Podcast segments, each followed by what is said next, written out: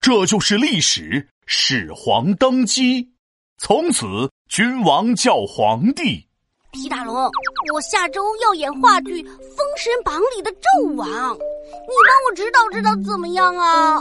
哈哈哈哈哎呀，这个指导谈不上啊，大家都是好朋友，对不对？哈哈哈，呃，那就开始吧。皮导很忙的，一、二、三，Action！啊，说来就来呀！你们这些人到底有没有把朕？放在眼里呢，我可是商朝的皇帝啊！卡，怎么了，皮蛋？我的演技不行吗？嗯，不是演技不行，是台词。台词？纣王是商朝人，那时候国家的首领叫帝，不叫皇帝，更不会自称为朕。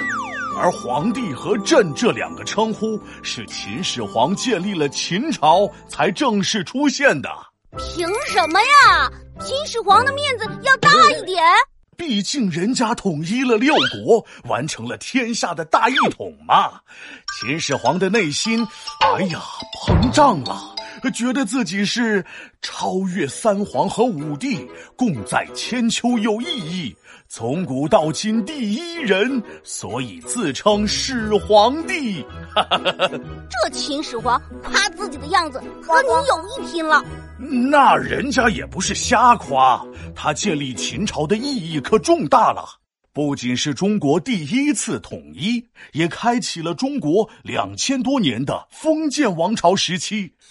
那是采用全新的制度管理国家大事，启用全新的三公九卿制，北击匈奴，南边是把百越来收拾，修完了长城，又修水利，上下整治，哈哈，还有书同文，车同轨，统一度量衡。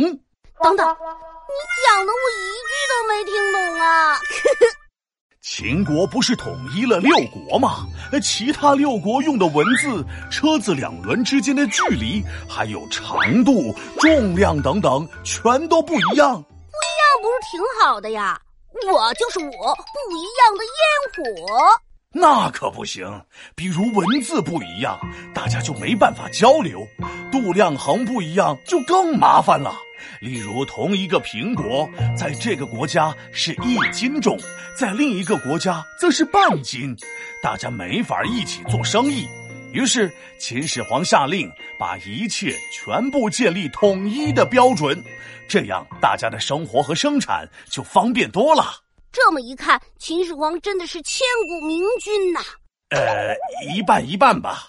秦朝大部分百姓是来自六个不同国家的人，为了让大家服从管理，秦始皇开始焚书坑儒，杀掉了和自己思想不一样的文化人，烧掉了和自己思想不一样的书，好让大家只听自己的话。不仅如此。